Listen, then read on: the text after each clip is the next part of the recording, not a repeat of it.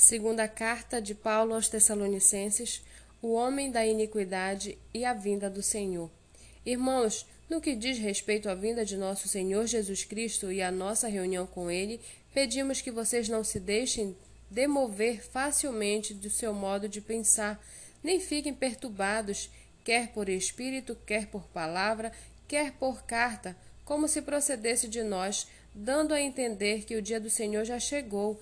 Ninguém de modo nenhum os engane, porque isto não acontecerá sem que primeiro venha a apostasia e seja revelado o homem da iniquidade, o filho da perdição, o qual se opõe e se levanta contra tudo que se chama Deus ou é objeto de culto a ponto de assentar-se no santuário de Deus, apresentando-se como se fosse o próprio Deus.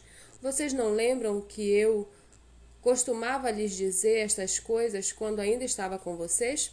E agora vocês sabem o que o detém, para que ele seja revelado a seu tempo. Porque o mistério da iniquidade já opera e aguarda somente que seja afastado aquele que agora o detém.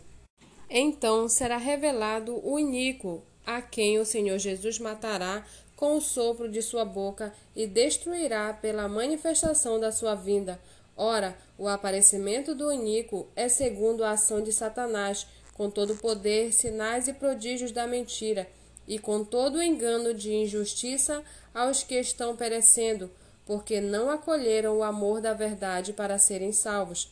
É por este motivo que Deus lhes envia a operação do erro para darem crédito à mentira, a fim de serem condenados todos os que não crerem não creram na verdade, mas tiveram prazer na injustiça. Mas devemos sempre dar graças a Deus por vocês, irmãos amados pelo Senhor, porque Deus os escolheu desde o princípio para a salvação, pela santificação do Espírito e fé na verdade. Foi para isso que também Deus os chamou, mediante o nosso Evangelho, para que vocês alcancem a glória de nosso Senhor Jesus Cristo.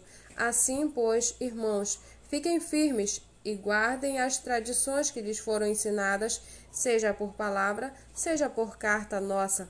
Que o próprio Jesus Cristo, nosso Senhor e Deus, o nosso Pai, que nos amou e nos deu eterna consolação e boa esperança pela graça, console o coração de vocês e os fortaleça em toda boa obra e boa palavra.